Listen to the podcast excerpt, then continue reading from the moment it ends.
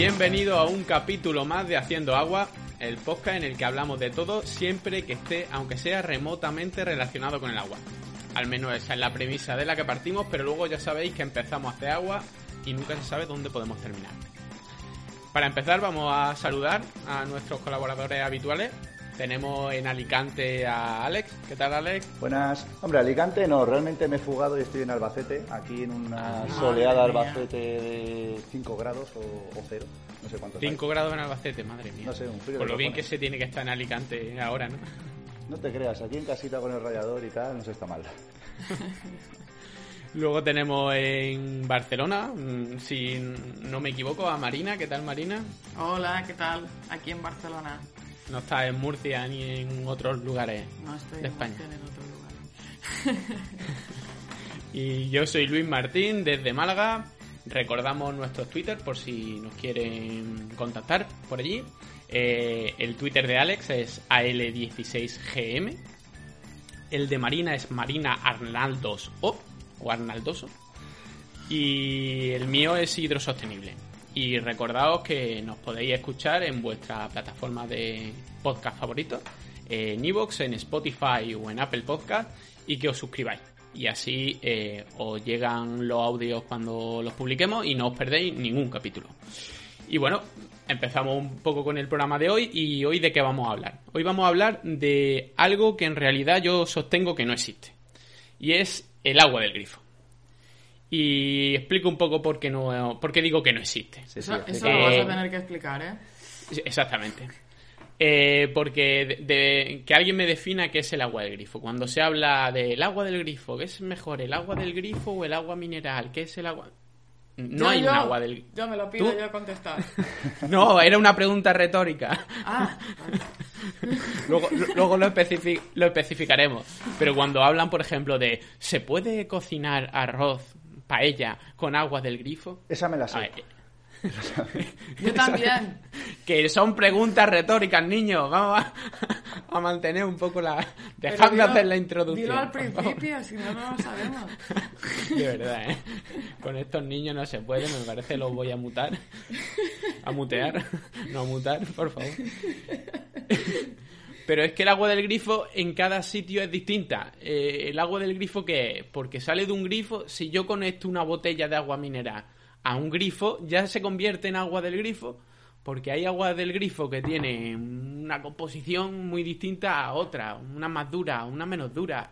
Alguien dirá, bueno, el agua del grifo lo único que tiene en común con el resto del agua del grifo es que llevan cloro. Pues no, eso es en España, pero hay en, otras en otros países que no le ponen cloro al agua del grifo.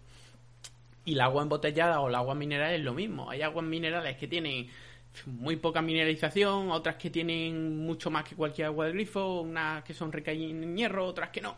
Así que Además Hay que unas que, que la proceden metan... de las montañas de Hawái, pero no, pero no es verdad, ¿eh? ¿Qué Pero claro, el, Hawái, agua tío? del grifo de Hawái, su agua vendrá de las montañas de Hawái también. ¿Eh? ¿Eh? Eso Entonces, digo, eso. exactamente. Si es que hay alguna montaña en Hawái que todavía no lo hemos... No, no, y más importante aún, que antes de que el agua entre a la botella tiene que pasar por un grifo. O la van a coger directamente así con las manos y la echan tranquilamente. Exactamente. Así que el agua del grifo mm, en realidad no existe. Antes de hablar de aguas del grifo o aguas minerales tendríamos que... O eh, es lo único que existe, Luis. O es todo. Uh, esto ya es filosofía, filosofía del agua. Todo es termina- agua de grifo, porque como yo bebo agua de grifo, entonces mi cuerpo es agua de grifo, ¿no? Todo. Yo me siento Uy, más ma- como el agua del abrevadero. Me, estoy, me está dando dolor de cabeza, ¿eh? Ojo. Bueno, cre- se, ave- se avecina un programa de filosofía del grifo. Sí, espiritualidad del grifo, adoramos el agua del grifo porque es nuestra creadora. Se han hecho una iglesia de Maradona, mm, que en paz descanse, eh, y que ahora ya sí está en el cielo, nosotros podemos hacer la iglesia del agua del grifo. Dios mío, lo que nos faltaba, ¿eh? Para el friquismo del agua. Oye, no es tan difícil esto, ¿no? Que hay que, hay que hacer unos papeles. Está bien, ¿quién hace papeles? Alex, haces tú. Venga, Hacer me los paso, papeles. Me paso por Hacienda a preguntar a ver qué necesitamos. Yo quiero ser sacerdotisa del agua del grifo. Me vestiré como de grifo, no como plateada, ¿no? Y así todo el rato con una, con una mano fuera, como si fuera el, ¿sabes? Sí, una, una taza, una tetera. Sí, como una me estoy tetera. montando una película increíble. Sí, sí, Voy yo a creo ser que mejor, por favor, Alex, sácanos de, Sácanos de esto. Voy a cortaros, voy a cortaros y voy a empezar ya, porque si no, vamos, esto empieza... Exactamente. a- Empieza, empieza acabamos tú como la la hablándonos. bestia, con la, con la señorita Potts. Vamos a hablar un poquito. Vamos a hablar un Vamos poquito del de- agua de- del grifo, del agua mineral, de los beneficios, de por qué nosotros en general sostenemos que mayoritariamente lo ideal es beber agua del grifo. Y, y vamos a analizar un poco este tema entre los tres. Y empiezas tú, Ale, hablando un poquito de, Sí, del agua del de- grifo y el agua en botella. Vamos a ver algunos beneficios, por ejemplo, esto que comentamos ya durante la, eh, la primera cuarentena. ¿Para qué cojones vamos a salir de casa para coger botellas de agua, cargarlas y llevarlas a casa? Si podemos coger directamente y abrimos el grifo, nos estamos ahorrando un viaje ya directamente al, supermercado. Y, ¿por qué no? El tema del, el tema medioambiental. ¿Cuánto CO2 eh, estamos ahorrando al utilizar el agua del grifo en vez de ir a comprar una botella de agua? Pues bien, esto lo he estado buscando y, por lo visto, cada botella de agua llega a tener entre ¿cuánto era? entre 44 gramos y 633 gramos de CO2 emitidos a la atmósfera, dependiendo ya de la botella de si es más chula o menos chula. ¿Y esto cuánto supone? Pues anualmente eh, estaríamos emitiendo el 0,5% de las emisiones totales anual- eh, anuales del mundo, que si eran 17, 10 no, perdón, 37.000 millones de toneladas de CO2, pues hacen los números, o sea, una burrada. Eso por un lado. Y luego también, eh, ¿qué más podemos encontrar? Número de botellas que se, que se están haciendo, o sea, que se están vendiendo anualmente. Aquí, en vez de hablar de, a nivel mundial, vamos a hablar a nivel de España, ya que estamos en España. Pues bien, eh, yo no sé por qué, pero esto está muy relacionado con la economía y en los últimos 20 años, en el año 2000, se vendieron unos 1.500 millones de botellas. Fue aumentando hasta el 2008, que llegamos a los 2.500 millones, luego tuvo una caída y luego se eh, volvió a subir a partir de 2014-2015 hasta el año pasado, que llegamos a casi 3.000 millones de botellas de agua en un solo año. Esto, una burrada. Claro, al final esto es una burrada. ¿Cuánto supone además por cada persona? Pues bien, como sabemos, no sabe igual el agua del grifo en Canarias que en Madrid, que en Alicante, que en Barcelona, que en Málaga.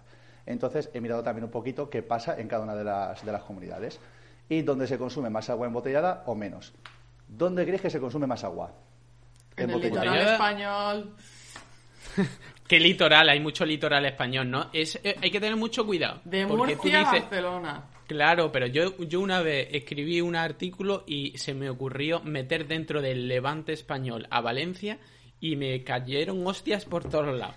Así que hay que tener mucho cuidado porque Valencia no eh, está en el levante español. ¿Desde cuándo? Desde cuando no está, si está en medio. eh, ya está, pero no, ellos, no, no lo sé por qué. No, sé, no, no me Pero esperaba si el eso. levantino es el valenciano, ¿no? En fin. Uy, no diga, eh, uy, que no, que no. Por lo visto no. Además, mm, eran los de Valencia concretamente, no sé, ¿Ah, sí? no sé por qué. Sí, sí, sí. Así que como Lu eh, en eh, Galicia está en el- también la, la, la costa, costa española. de Valencia. Bueno, pero Valencia también está en costa.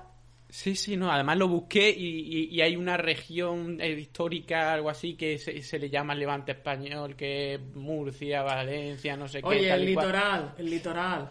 Territorio de costa, Mediterráneo, no sé. Ahí, Hay que ahí, ahí. Ahí que Por ya Dios, somos. cuánto- cuánto So- personas somos un influencer y luego tienen, Sí. tienen estas cosas que luego nos caen. Hay que tener mucho cuidado de no, de no ofender sensibilidades. Eh, no, sí, sitios, sitios donde los madrileños van en verano, oye, y nos quitamos de problemas. No porque van en todos lados porque son una plaga. Pero, pero, ay, mira, ahora te van a caer, pero de madrileños. Da igual, pero son los madrileños. da igual. A mí me da igual. A mí da- Están no. confinados. No van a ellos poder lo saben. Por Ellos lo favor, saben. por favor. Sí, yo estoy de acuerdo con Marina. Eh, en Valencia, Barcelona. Ojo, y más las islas, ¿eh? Más Exacto, islas. por ahí, por ahí va yo. Por las, eh, las Islas Canarias son las que más consumen. Y luego irían las Islas Baleares. En torno a unas 130 botellas por habitante. O sea, muchos litros. Vamos, yo os digo que he escuchado de mi familia política, que, que mi marido es mallorquín, cosas muy increíbles sobre el agua de grifo. Cosas como que no, en las islas no se puede beber agua de, del grifo, no es potable. Y tú, eh... Yo eso lo he escuchado en Málaga. ¿eh? Dios mío. pero es porque es en las islas. Los, los mallorquines y los canarios siempre atribuyen argumentos al tema de la isla. Sí, sí, pero que no solo en la isla, que, hay otras ciudades, que te digo yo como Málaga, que, no. al final hablaremos un poco más, pero yo creo que es por desde el punto de vista histórico. Y la gente se queda, se queda anclada eh, en la época de los fenicios, sí. Claro, y, realmente se considera... La edad del hierro. ¿Realmente tiene esa, esa relación? en la isla el agua eh, sabe peor. Marina, por ejemplo, tú que estás más acostumbrada a beber el agua de, de por allí, realmente sabe mejor. Tú vives en Barcelona. Es decir, el agua de Barcelona históricamente no es un agua que esté que tenga un sabor de los mejores. Y, y, de hecho em, está la situación de que, como por ejemplo, el agua potable en, en Barcelona cambia de fuente. O sea, hay veces que estás bebiendo agua del Ter y hay veces que estás bebiendo agua del Llobregat. Y cuando de repente entra el agua del Llobregat, que es un poco la que tiene calidad más, más compleja, digamos, eh, la gente llama porque dicen, ostras, es que me cambia el sabor del agua del grifo o algo le pasa al agua del grifo y es que has pasado de una fuente a otra. Sí, en Alicante ocurre lo mismo con el tema de la desalada, sobre todo. Pero bueno. Cuando entra la desalada, en, Murcia, en Murcia siempre, siempre sabe igual, a mí por lo menos me lo parece. Y, la gente opina que, sabe bastante sabe bastante mal. La gente siempre añora el agua de Madrid. El agua de Madrid. sí, sí, el agua de Madrid. agua como en Madrid. Y yo diciendo, Dios mío. Algún día deberíamos hacer un podcast precisamente sobre eso, en plan, cómo de complejo es conseguir el agua en cada una de las ciudades, porque no es lo mismo Madrid, que sí, que tiene un sistema súper complejo de embalses, de presas y de todo, pero más o menos es una fuente estable que irte a Cataluña, irte a, eh, la zona del Levante, aunque no quieran asumir los valencianos, están en el Levante, y es muy complejo. donde tienes agua de la mancomunidad superficial, agua de pozos, agua de salada, en función de la época mm. del año tienes unas mezclas u otras, que eso te afecta a la calidad, te afecta, en fin, mil historias. Bueno, no me quiero Entonces, mucho, estoy aquí dando vueltas se, mismo. seguimos con los problemas que tiene el agua embotellada. Realmente, eh, problemas económicos, de que es más caro, problemas de, de que, bueno, que tienes que ir al supermercado, que es un... Más, más cara que la gasolina. Efectivamente. Eh, sí. Más, cara, más, cara, que la gasolina, que la gasolina depende, de dónde la compres. Depende de la marca, también depende de la marca. si, la compras en, un, en, un, en la calle, te puede costar más que la gasolina. Si la compras en un aeropuerto, te cuesta muchísimo más que la gasolina, eso está claro. y si es la que se compra Beyoncé de 100 euros porque va en una botella de cristal con forma de caniche o lo que sea que hacen eh, ¿no? Sí, de glaciar y tal. bueno, hay, hay, botellas, botellas de miles de, euros la, la, botella, pero claro, normalmente son botellas esto de con cristales de Swarovski, con no sé qué, no sé cuánto, pero bueno, hay botellas que no son nada del otro mundo. Eh, lo que es la botella en sí y que te cuestan 6, 6 dólares. Vaya, pues, los americanos son así de guay porque viene de un de un de la isla de Fiji, de no sé qué, de no sé cuánto, o de un glaciar. el timo del agua de Fiji ni siquiera es de Fiji. En fin. Afortunadamente. Sí, eso, eso, correcto, sí. Y luego, por lo que comentábamos del problema de, las emisiones de, CO2, de asociar, bueno, en general, el impacto medioambiental. Te pones a mirar una botella, mm, seguramente vosotros hacéis un poco lo mismo, pero yo cuando, cuando estoy en un restaurante o lo que sea y alguien pide agua, pues yo tengo la tendencia a mirar la etiqueta y a ver de dónde es ese agua. Y por ejemplo en Málaga tenemos muchas veces eh, agua de Cataluña, de, de, de, la, de la sierra catalana. y claro, y piensa, y piensa, y dice, ¿qué sentido tiene traer agua desde la otra punta de España, aquí? Y cuando, para empezar, mm, podríamos traerla desde bastante más cerca, aunque fuese mineral. Y luego que el agua del grifo eh, en Málaga está, está buena, está, está rica. La gente no lo sabe, pero el agua de Málaga no es lo que era hace, hace 25 años. La gente no sabe que el agua del grifo está buena.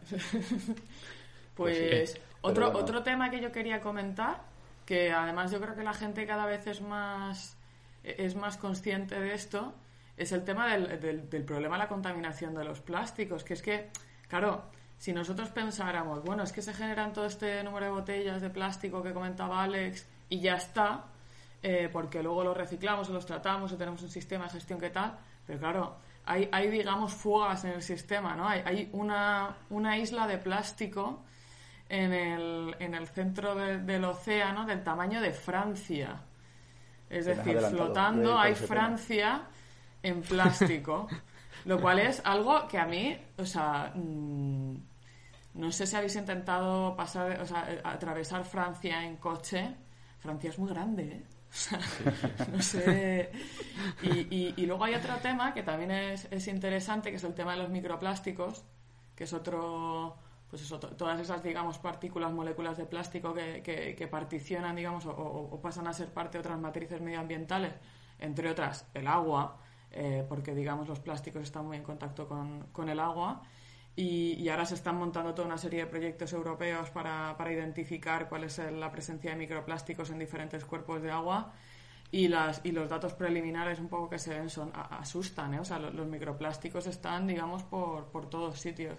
Sí. además, de hecho, en el agua, hace unos, estos últimos años han salido un par de estudios que analizaban el, los microplásticos, la presencia en el agua, tanto en el agua del grifo como en el agua embotellada.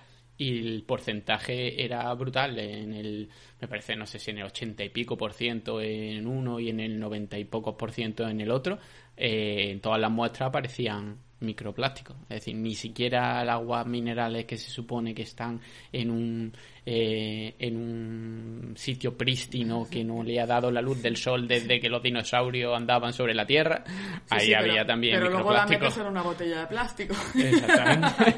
y, la, y la deja un ratito ahí al sol almacenada durante un par de meses. Claro, claro, la van a tener que transportar pero en las manos, ¿sabes? Pues en fin, pues oye, pues para los que no lo sepan, eh, la costa española es de las más contaminadas en cuanto a microplásticos. Dentro del Mediterráneo, después del mar de Alborán, la costa, en concreto la Alicantina, es la más contaminada en cuanto a, microplásticos. ¿Y porque bebéis mucha mucha agua embotellada o por también temas de...? Porque yo supongo que también habrá temas de corrientes, sí, de tendrá que ver con las corrientes. Aunque se bebe mucho, mucha agua embotellada en Alicante, pero yo creo que es más, bueno, más bien será por eso. Sí, claro. Eh, es un problema no es el único problema con los plásticos, obviamente, porque solo hay que mirar el cubo de la basura de cualquier casa y ver la cantidad de plásticos que generamos, porque al final casi todo ahora es que viene, viene envuelto en plástico. Pero bueno, hay cierta... Ah, yo lo que siempre digo es, mm, si queremos empezar a reducir plástico, es que lo más fácil y lo más cómodo es dejar de beber agua, agua en botella. Porque si tú dices, bueno, es que el detergente también viene en una botella de plástico, vale, pero es que es complicado encontrar detergente que no venga en plástico. Eh, la comida, muchas veces la comida viene envuelta y dice, bueno, puedo intentar mm, eh, ir a la charcutería y pedirlo al corte y no, no tenerlo envasado.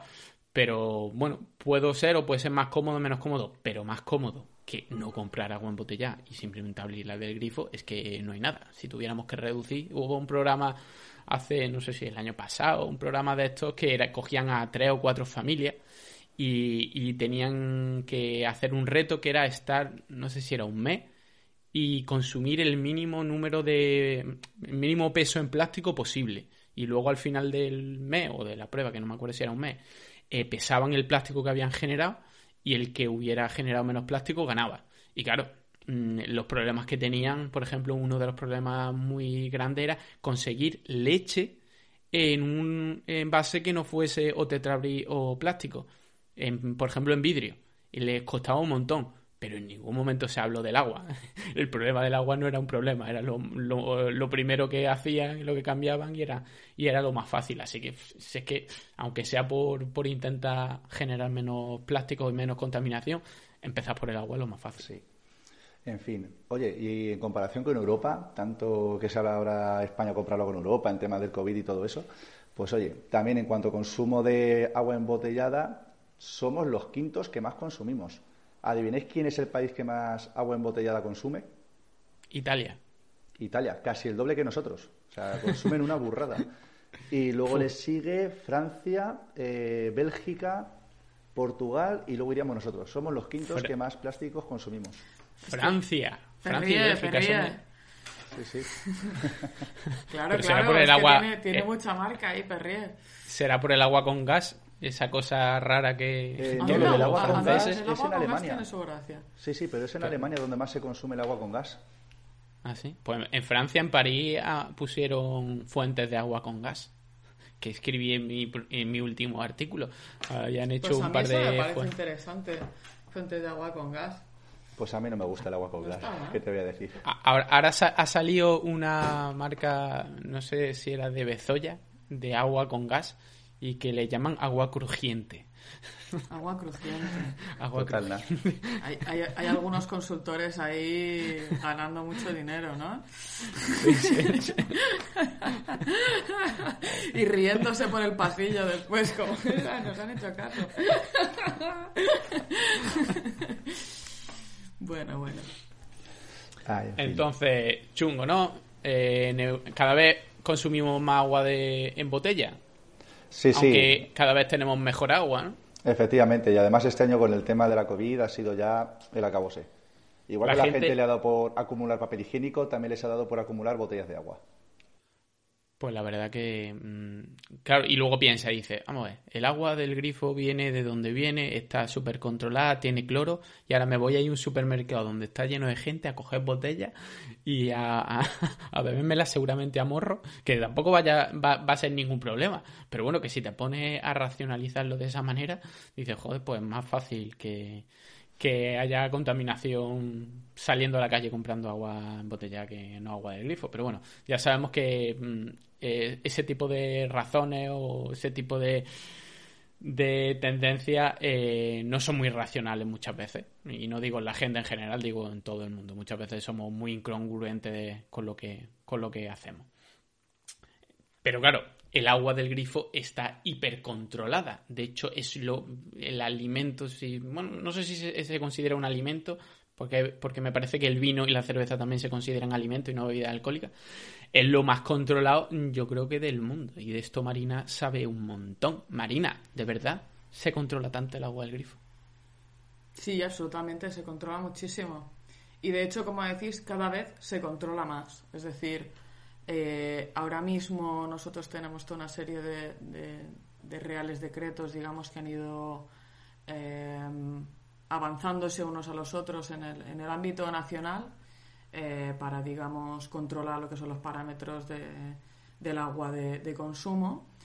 Pero es que ahora, y de hecho ahora inminentemente, se pone en vigor la nueva directiva del Parlamento Europeo relativa a la calidad de agua para consumo humano y eh, tendremos criterios aún más restrictivos. Es decir, em, se busca el control de la calidad, además de usando, por supuesto, la base de las recomendaciones de la OMS para, para proteger a las personas, pero se amplía, digamos, el, el- número de, parámetros que van a estar controlados, se restringen algunos valores y además una cosa que, que está siendo tendencia, digamos, en regulación europea, eh, pasamos a un enfoque basado en, riesgos, con lo cual eh, los planes sanitarios del agua, que digamos una cosa que a los que, a los que estamos en el, en el mundillo pues ya no, nos suena, digamos, mucho, ¿no? pero que van a empezar a, sonar mucho más, que es eh, el tema de ya no solo es que controlo los parámetros, sino que tengo que hacer un enfoque total o completo de toda la infraestructura, tengo que entender muy bien de dónde me pueden venir potenciales riesgos y, y controlarlos de una manera proactiva. Entonces, eh, digamos que los- lo- el agua potable se convierte en una cosa absolutamente hiper controlada y eh, con, con criterios muy, muy conservadores. También deciros que, que de hecho, el- las aguas embotelladas no siguen estos criterios. Es decir, las, las aguas embotelladas están clasificadas de, de otra manera, no son, digamos, eh, no caen dentro de este tipo de regulaciones y tienen sus, sus criterios eh, que no son tan restrictivos, con lo cual cuando las, las personas pensamos, ay, no es que el agua no embotellada pues tendrá mejor calidad o tal, pues en muchos casos eh, la realidad es que eh, el agua de grifo, el agua que te sale por el grifo está muchísimo más controlada y con parámetros muchísimo más restrictivos que los que eh, rigen las, las aguas de, embotelladas. Vamos, eh, Marina, cuéntanos un poco para que la gente se haga una idea. ¿Cuántos parámetros se pueden llegar a controlar en el agua del grifo? ¿Y cada cuánto se hacen análisis? Porque claro, si controlas cuatro parámetros y lo haces una vez al mes, pues no es lo mismo. Pero claro, yo supongo que el control será muchísimo más, más exhaustivo. También los peligros potenciales en principio son muchísimo mayores. Pues vamos a ver, a nivel de los parámetros que se controlan, muchísimos, ¿vale? Caen dentro de dos, dos grandes grupos, digamos. Uno es el de los, de los parámetros, digamos, físico-químicos, que, que, es lo que nosotros entenderíamos como sustancias químicas, ¿vale? Y aquí te entran, pues, un montón de, un montón de cosas. Estamos pensando desde diferentes tipos de, de metales que están controlados por, por la, la regulación eh, diferentes aniones, cationes, pHs, conductividades, es decir, otros, otros tipos de, características. Están también todo lo que es el mundo de los subproductos de la desinfección, es decir, que cuando nosotros pensamos, ah, es que el agua del grifo sabe un poco a cloro, tal, pues es que se le tiene que hacer una desinfección al agua y entonces por, reacción con algunas otras sustancias que hay en el agua se te pueden generar subproductos. Entonces, no solamente controlamos la el desinfectante, lo que es la, cantidad de cloro, digamos, sino que también todo ese mundo de subproductos que se pueden generar están muy controlados. Como los famosos trialometanos, que ya hablamos en nuestro primer capítulo del, podcast. Los elementos radiactivos eh, están controlados. Eh, microcontaminantes orgánicos, y esto es un mundo, un mundo de cosas. Eh, y de hecho hay algunos contaminantes, por ejemplo los PIFAS, que son, digamos, ese, esas familias de compuestos que son eh, persistentes y móviles, quiere decirse que están en, muy bajas concentraciones, pero que tienen facilidad de moverse de, los suelos a las aguas, al aire. Es decir, todos este tipo de, contaminantes también están eh, controlados y con la nueva directiva pasan a estar eh, controlados de una manera estricta.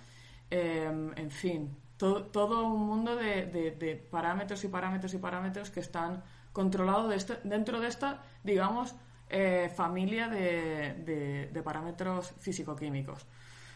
¿Por qué están determinados un poco para que, para que entendáis? Pues oye, por la naturaleza geológica, los terrenos por los cuales transcurre el, agua, el nivel de mineralización que tiene, pues dependerá mucho ¿no? en, cada zona pues de dónde estoy extrayendo el agua, eh, estas características, digamos, físico-químicas que, puede tener el agua.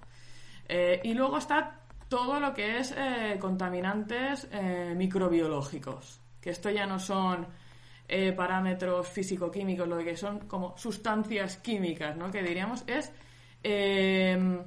patógenos, bacterias, cosas que me podrían generar infecciones, ¿vale? Es decir, cosas que, que, nos podrían poner en riesgo a nivel, de, de, organismos vivos, ¿no? Que puedan haber en el agua, incluyéndolo todo, ¿no? Em, en este sentido, la vida en la Tierra es amplia, es decir, hay de todo tipo de cosas. Eh, nosotros normalmente lo que utilizamos para, y en la regulación así se recoge, para controlar este tipo de riesgos, eh, pues son, eh, digamos, lo que son organismos indicadores. Son como organismos que nos indican que puede haber una contaminación fecal, organismos que nos indican que puede haber eh, en este caso, pues por ejemplo, presencia de algún patógeno peligroso. Eh, entonces no, no, se miden todos los patógenos, sino que, digamos, utilizamos estas, estos parámetros que son muy conservadores y que lo que hacen es decir, oh, si no hay, eh, es que efectivamente pues no hay, no hay nada. A nivel de los controles y, cómo se, se, realizan, pues hay, como os podéis imaginar, en los planes de control de, calidad de las aguas, que van desde que recogen todo, es decir, recogen desde eh, los controles que se tienen que hacer en los depósitos hasta los controles que se tienen que hacer en la red, hasta el propio control en, en, el agua del grifo del consumidor.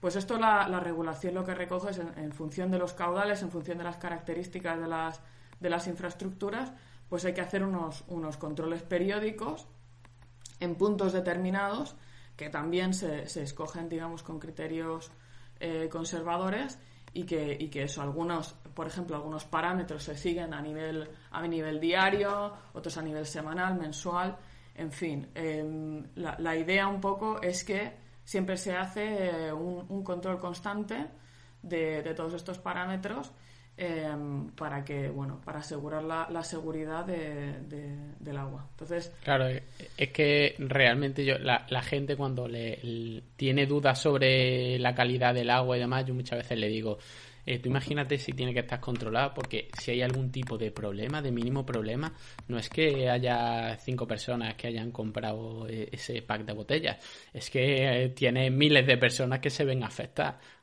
nada más que porque el peligro de que haya algún tipo de afección puede afectar a muchísimas personas, mm, ya no hace falta que te explique los cientos de parámetros que, se controlan y cada cuánto se controlan. Es que tú crees que no está súper controlada el agua del grifo y la gente empieza a decir, pues es que, claro, es que tienes razón, es que, es que esto afecta a muchísimas, muchísimas personas, no podemos, no pueden dejarlo así a, al aire y que no y que no haya un control muy exhaustivo. Pero claro la gente no tiene ni idea del el control brutal que hay detrás. De hecho eh, mm, están llenas las la gestoras del agua y demás de biólogos químicos gente que te empieza a hablar de ese tipo de temas y, que la mayoría de nosotros pues no nos quedamos a dos velas. No tenemos ni idea de ni mínimamente de lo que de lo que se puede controlar allí. Así que la gente tiene que estar súper tranquila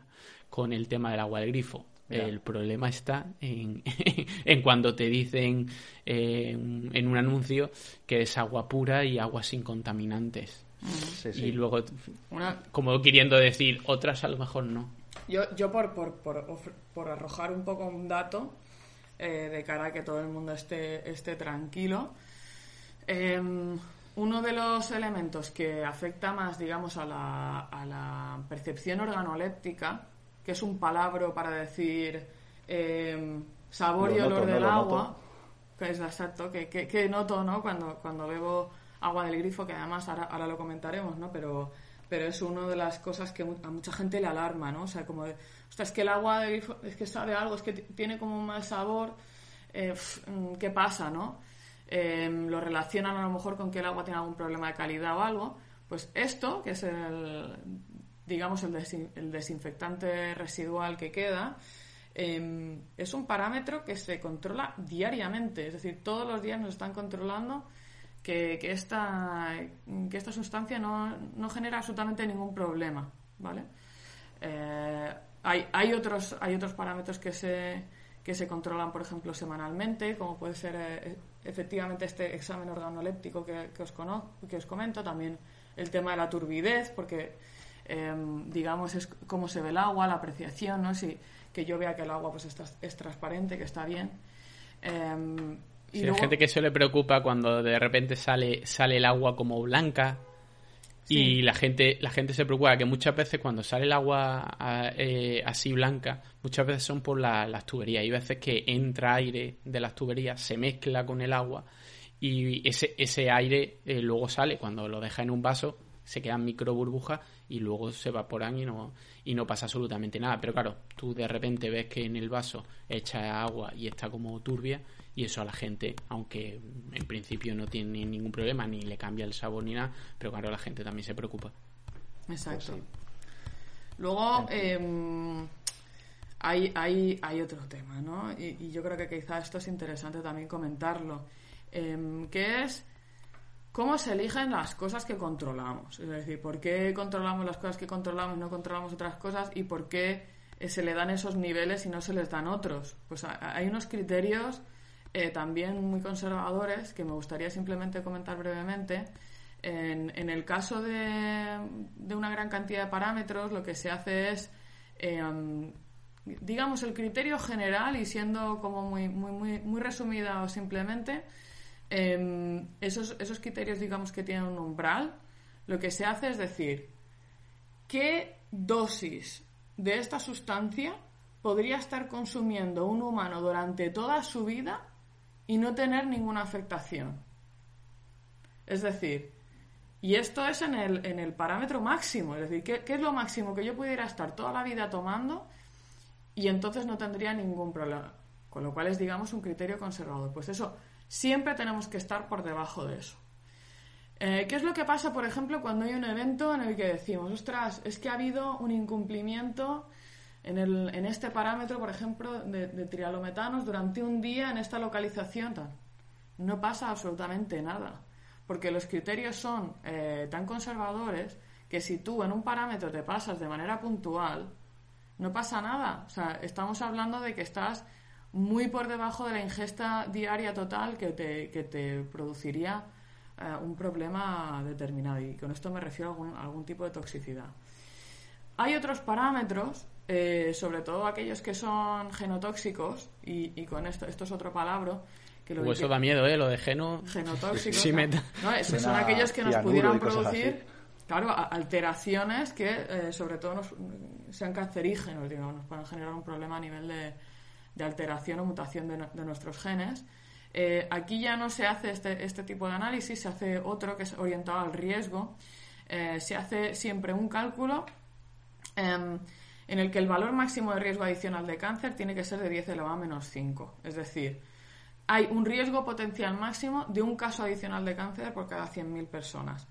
Eh, si eh, esta persona estuviera otra vez ingiriendo este agua de consumo con una concentración de esa sustancia durante 70 años. Es decir, voy a admitir uno por cada 100.000 en el caso de que yo llegara durante 70 años a que todos los días esta concentración está presente en el, agua de consumo. Y con esto, eh, eh, también deciros que este, este valor de 1 por cada 100.000 eh, tampoco se refiere al número de casos de, de cáncer eh, reales, sino que es, es un riesgo potencial máximo. Ah, Así que el real es, es bastante menor. Con lo cual son todos unos criterios eh, conservadores encima de otros criterios conservadores eh, que lo que hacen es que, es que el, el- el agua de grifo sea absolutamente muy segura, está muy controlada. Está luego toda una, una tercera parte, digamos, son la- lo que son los microbiológicos, que ahí lo que estamos buscando es que no haya ningún tipo de intoxicación, por ejemplo, en el caso de que haya un mi- microorganismo que, que no sea tóxico en sí, pero que produzca algo que, que, sea, que sea toxina, es decir, que sea algún compuesto que nos genere una, una intoxicación.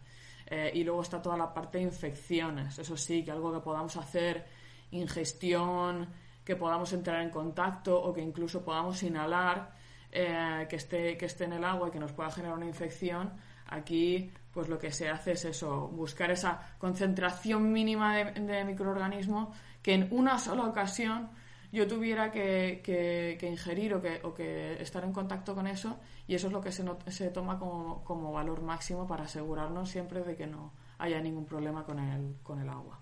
Es decir, que estamos por el lado de la seguridad, pero a, a 700 kilómetros. Estamos, estamos Pa- viendo para adentro. La, la seguridad eh, ni la vemos, ¿no? O sea, es un punto en el horizonte Sí, sí. allá de... Así Es como que estás esperando el tsunami que, que llegue por venidor, pero tú estás en Madrid mirándolo a lo lejos en plan, ojo que me llega. Exacto, exacto.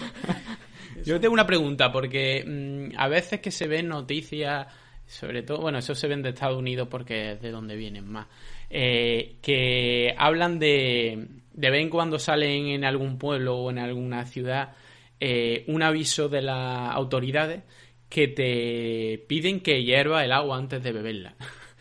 Eh, porque se supone que en un momento dado han detectado algo a- ahí en el agua. Eso en España no existe, ¿no? Eso en España, si, si hubiera algún problema de agua, eh, te dicen no bebas agua y punto. Aquí- pasa poco. Sí, eh, en España lo que pasa es que em, la operadora tiene que avisar al, al, al ayuntamiento de que ha habido una o, que puede haber un problema de calidad con el agua y entonces desde ahí se hace un aviso a, a- los ciudadanos a que no a que no hagan eh, consumo de ese agua. Ya te digo que pasa pasa poquísimo y, no es como, ostras, que no me he enterado y he bebido, ¿qué, haré- qué hago? No me tiro por el balcón. No, eh, como os decía, eh, infracciones puntuales de la calidad del agua por, por lo restringido, digamos, que son los parámetros, por lo, restrictivo que es todo, que si tú tomas ese día no te enteras de que hay un aviso de que no se puede consumir el agua del grifo, eh, no te pasaría absolutamente nada. Simplemente, oye, mejor que, mejor que no, como quien dice, mejor eh, sala, mejor anda media hora al día por lo menos, ¿no? Pero, pero quiero decir que no, no, no sucede nada. Em, en el caso de Estados Unidos, yo no he visto particularmente esa, ese, ese tipo de anuncios, pero si te están pidiendo que hiervas el agua, lo que hay es una potencialidad de riesgo microbiológico. ¿no? Entonces lo que te están pidiendo es que hagas una pasteurización de tu agua y que hagas una inactivación de todo aquello que pueda estar vivo. Sí, la, verdad que a mí me dicen que, que, hierva el agua. De hecho, le llaman boiling no sé qué, que tiene un nombre concreto, que es algo que, que no sé si a lo mejor en algunos estados se hace o en algún tipo de población se hace. También nos viene, nos viene aquí, a lo mejor pasa una vez eh, al año en un pueblo de Estados Unidos, pero bueno, es noticia. Mm. ya sabéis cómo, eh, cómo, cómo, va esto. Pero a mí me, me dan esa, eh, esa eh, esa advertencia y yo no hiervo el agua, simplemente no utilizo el agua para nada. A mí eso me acojonaría que dice, no, voy a hervirla y ya. No la hierves y te haces unos huevos ya que está. Sí. no vas a hacer para nada. bueno. Bueno, pues vamos, vamos a avanzar un poquito, eh, porque ya sabemos que se controla un montón, pero bueno, luego hay otras, otras, otros parámetros eh, que no son en principio mm, malos para la, para la salud y que sabemos que no son malos para la salud y que son lo que le preocupa más a la gente. Que el agua del grifo sea mala para la salud. Ya hablemos del cloro, por ejemplo, de la cal del agua, porque al final son los parámetros que la gente un poco pues ha escuchado y está en la boca de todo el mundo. Y la gente dice, no, es que el agua del grifo es mala. Es que el agua Las piedras en el riñón. Produce piedras crea piedras en el riñón. Lo de las piedras en el riñón es brutal, ¿eh? Al final es casi lo único que, la gente está preocupada por, por el agua del grifo. es que el agua tiene ¿eh? mucha cal. Es que me va a dar... Eh, y yo les digo, ¿y la leche? ¿Y la leche no te da piedras en el riñón? Porque claro, más calcio que la leche. Además esa que te la tomas tú con extra calcio para que tus huesos estén sanos y todo eso, ¿eso qué pasa? ¿Y qué? es que no es, lo brutal. Dices, ¿por, dónde pasa aquello? Es que, ah, no, es, no, no sé.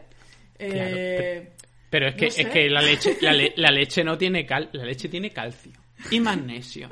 Sobre todo la de puleva enriquecida. Es que la gente, claro, no hace ni, ni siquiera hace esa, esa, esa mm, relación, aunque se parece mucho. Entonces, mm, Marina, eh, eh, esto tiene algo de cierto, esto de que el, agua crea piedra en el riñón o que puede ser perjudicial eh, de alguna manera. No, y de hecho muchos de estos parámetros, em, como puede ser esto, la, la, la cal, como puede ser todos aquellos parámetros que te dan una sensación organoléptica, como, como os comentaba antes, eh, particular o que pueda llamar la atención del consumidor, eh, son temas que se controlan por eso. Es decir, se controlan por eso, no, se controlan porque te pueda generar un, un, perjuicio. De hecho, podríamos aguantar eh, más, carbonatos, podríamos aguantar más una concentración mayor de cloro si no los tragos de la piscina que nos pegamos todos los veranos, pues nunca nos ha pasado nada. Es decir, eh, se controlan precisamente por esa sensación del consumidor y que no haya alarma, digamos, en cuanto a, su uso. Y, entonces que, dejen de consumirla, ¿no? Pero, pero esencialmente em, deciros que es eso, que es, es, por un tema organoléptico que, se, que muchas de estas cosas se controlan. Eh, ¿Qué es lo que pasa?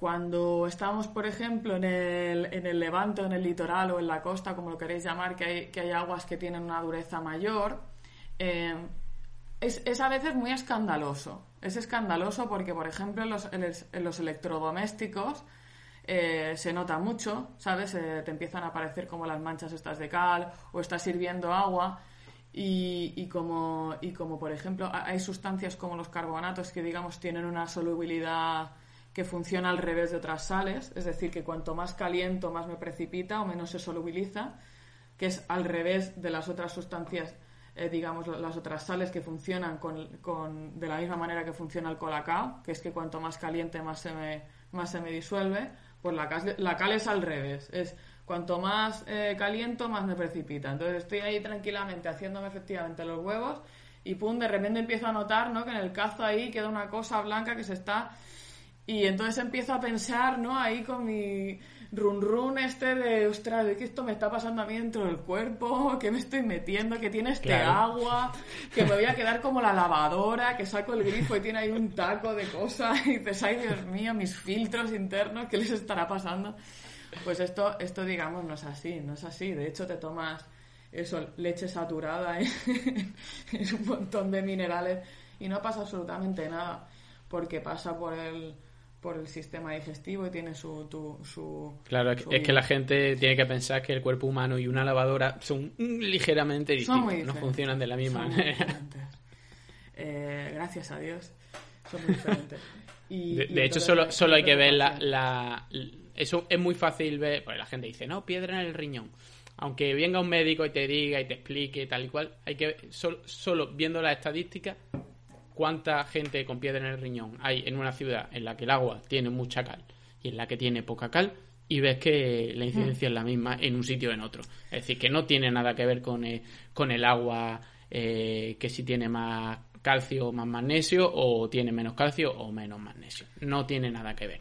Y de hecho han salido muchos estudios em, clínicos, que eso también, ¿no? está la investigación clínica que lo que te dice es que las piedras en el riñón eminentemente se deben a eh, factores genéticos, es decir, hay una predisposición, que es lo que, es lo que marca si una persona va a tener piedras en el riñón o no, no tiene que ver con, con el hecho de que, de que consumas agua de grifo, consumas mineral o estés aquí o estés allá.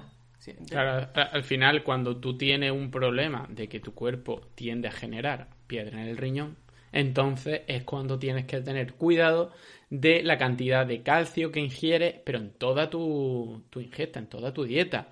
Y entonces tienes que hacer eh, cuentas y, tienes que ver que cuántos gramos de alimento tomas, de cuántos de leche, dependiendo del agua que, como sea el agua del grifo, más o menos, pero también cosas, por ejemplo, como los frutos secos que tienen muchísimo calcio.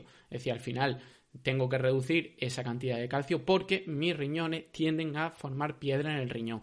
Y dentro de todo puede estar el agua. Pero claro, el agua, la cantidad de calcio que puede tener el agua comparado con otros alimentos es mucho menor. En un momento dado, tú puedes decir, pues mira, eso es que a mí las almendras me encantan. Entonces voy a consumir unas poquitas almendras y para reducir el consumo de calcio no voy a, consumir ni leche, ni lácteos, ni nada. Y el agua me la voy a beber de bezoya. Pero, porque es que a mí esas cuatro almendras de más pues me pirran, pues vale. Pero no pensar que el agua del grifo te va a crear piedra en el riñón y luego hincharte, pues como has dicho antes, a leche enriquecida en calcio y magnesio, que no tiene mucho sentido. Y la gente lo hace, por ejemplo, con los niños. No, al niño hay que darle, hay que darle agua embotellada y no sé qué, tal y cual, pero la leche enriquecida y el yogur y darle un no sé qué y un poco de queso fresco y, eh, no tiene sentido. Aquí, pero no tiene. Aquí, Luis, eh, uno, uno te, te interrumpo un segundo porque creo que esto es súper relevante y lo hemos comentado alguna vez, em, es el, tema de cómo, cómo se utiliza muchas veces la sensibilidad o el cuidado eh, que tienen los padres con los niños para enchufar el agua de, embotellada de manera un poco salvaje, ¿no? Em, hay, siempre, los padres siempre quieren lo mejor para sus hijos. Y esto es una cosa muy emocional y muy visceral que evidentemente eh, a, las casas de las, aguas embotelladas pues no se les escapa igual que no se les escapa a nadie, ¿no? Em, entonces, oye, cuidado, eh, cada uno que haga lo que quiera, pero con sus hijos sobre todo y, plena libertad, por supuesto, pero mm, seamos todos conscientes de que el agua embotellada no es, no es mejor para, para tus niños que el, que el agua de grifo. Y es algo que incluso yo, sé de, algunos, algunas discusiones que hemos tenido de, que efectivamente hay eh, incluso pediatras que lo dicen. Bueno, sí, claro. y, hay, médicos que... ¿Pero qué dices? Hay médicos homeópatas. hay médicos naturistas. Exactamente. No, de, hecho, de hecho eh, para que la gente lo, sepa, eh, el agua del grifo tal y como están los parámetros, está perfectamente indicada para niños, excepto para el tema de los nitratos, en los que se recomienda que sea, eh, son normalmente 50 miligramos, por litro. miligramos por litro y eh, para los niños menores, me parece que son de dos años, lo recomiendan que no pase de 25 porque hay un problema asociado. Pero, por ejemplo, eso hace que no se recomiende eh, también consumir ciertos alimentos como por ejemplo son las espinacas a los niños a los niños menores porque también tienen es decir que simplemente algo que son un poquito más mm, delicados los niños entonces se recomienda que no pero claro eh, estamos hablando de que se recomienda que no se consuman entonces en un momento dado en que el agua de tu eh, que estás consumiendo pues tenga más de 25 y menos de 50 porque mm, no sería legal entonces, a lo mejor a tu niño que es pequeño, eh, pues mejor que le dé eh, agua embotellada de cualquier tipo, porque el agua embotellada seguramente van a tener van a tener menos. Pero que eso es una cosa muy concreta y que no solo con el agua, que son otros alimentos. Y seguramente mucha gente le ha dado a los niños espinaca cuando han sido pequeños, eh, muy pequeños, y no, y no ha pasado nada. Es decir, yo normalmente hago esa, esa acotación para que vea que sí hay una cosa, pero que es una cosa muy pequeña, muy concreta y que no le va a pasar nada, que un niño no se va a morir por, por beber agua del grifo eh, con 38 miligramos por litro de... efectivamente, efectivamente. Entonces, bueno, eh, otra, otro de los temas, y esto ya lo lanzo como un globo sonda, eh, son, son luego ya, porque hay temas que yo creo que pueden ser, ¿no? El tema de los niños, lo hemos oído tal, algún médico que me ha dicho, el tema de las piedras en el riñón, uff, ¿no? Eh, me, da como cosa cuando veo la lavadora y el tapón del grifo y la ducha tal y, lo relaciono tal. Hay, temas que son relativamente que dices bueno eso entiendo entiendo esto de dónde viene. Ahora hay todo un eh, boom o una explosión de eh, temas otros vale alternativos digamos que son es que las sustancias químicas que hay en el agua la quimiofobia. Es que la porque claro no, sé qué oí el otro día que me quedé pati, patidifusa, porque es que no tiene, otra, no tiene otra manera de llamarlo. Es que tendríamos que hablar del daño que le hacemos al agua, porque en la vida del agua se le meten muchos químicos y se le hace daño al agua. Y pensé, ay Dios mío, el amor hermoso, que me va a dar algo aquí. Eh, hola, bienvenidos. Somos química. Estamos llenos de química. O sea, no somos otra cosa que química y bioquímica, por favor. El agua es química. ¿eh? El agua es química. el hierro eh, que hay en el agua, que es un químico y que lo, además, lo aparte de lo natural que nos viene de la Tierra, porque, el, como os decía, las formaciones geológicas que están en contacto con el agua pueden tener hierro, es que además les echamos coagulantes basados en hierro y no pasa nada. El hierro es un elemento más de la naturaleza, eh, está en nosotros eh, está en el agua, mm, bueno, y, está controlado. Y, cuando hay, cuando hay eh, sitios donde hay agua rica en hierro, pues la gente va a beber el agua rica en hierro porque son buenas para no sé qué. Y, tienen hierro por las nubes y eso está asqueroso. Parece que está chupando un candado. la gente hace kilómetros para llegar y se lleva a su casa las botellas de agua con hierro. Así que yo creo que simplemente solo hay que saber venderlo. La demonización sistemática injustificada, irracional de los químicos, eh, porque se llama químicos y no me gusta lo de lo químico. Eh, yo, pues claro, hay químicos de todo, en, función del umbral, pues puede ser eh, peligroso, lo importante es, conocer y controlar.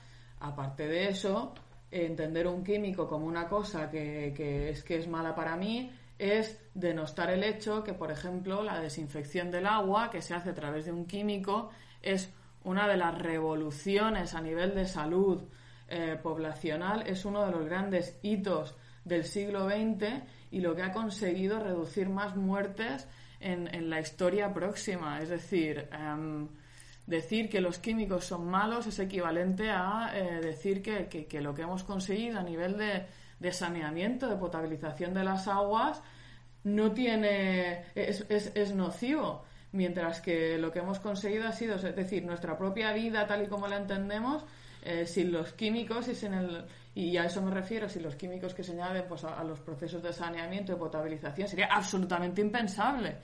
Entonces, estar en contra de los químicos es estar en contra, yo te diría, de, de, de, tu, de tu vida tal y como la entiendes.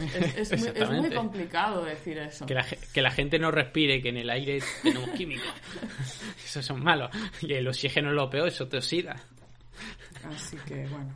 Pero bueno, la, la gente la verdad que tiene sus preconcepciones y muchas de ellas es gracias a la publicidad. De hecho, por ejemplo, aquí el agua del grifo tiene eh, una cosa en común con mucha agua embotellada, que es el... Eh, y es en contra del agua como bezoya.